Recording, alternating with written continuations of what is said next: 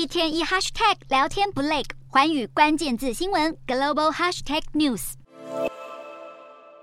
众所周知，今年的苹果新品 iPhone 十五全系列改为 Type C 接控。主要就是因为欧盟法规，不过现在欧盟也再度点名三个项目，要求苹果做出改变。外媒报道，欧盟内部市场业务职位布勒东先前和苹果执行长库克会面后表示，依循数位市场法案，苹果和其他科技巨头必须进一步开放竞争的大门。他更直接点出了包括电子钱包，也就是 Apple Pay。浏览器和 App Store 三大领域，希望未来苹果开放让用户可以自行安装第三方的 App 等服务。欧盟的立场是希望能避免市场被大型科技巨头垄断，以及让用户可以从众多服务竞争中受益。不过，要求苹果开放 Apple Pay 或 App Store，会不会降低 iPhone 的保护力，甚至威胁用户的安全和隐私，也备受外界关注。虽然苹果公司并未回应关于这次谈话的内容，但过去这家科技巨头早就对欧盟的数位市场法案表达明确反对，认为这将影响用户的安全隐。隐私，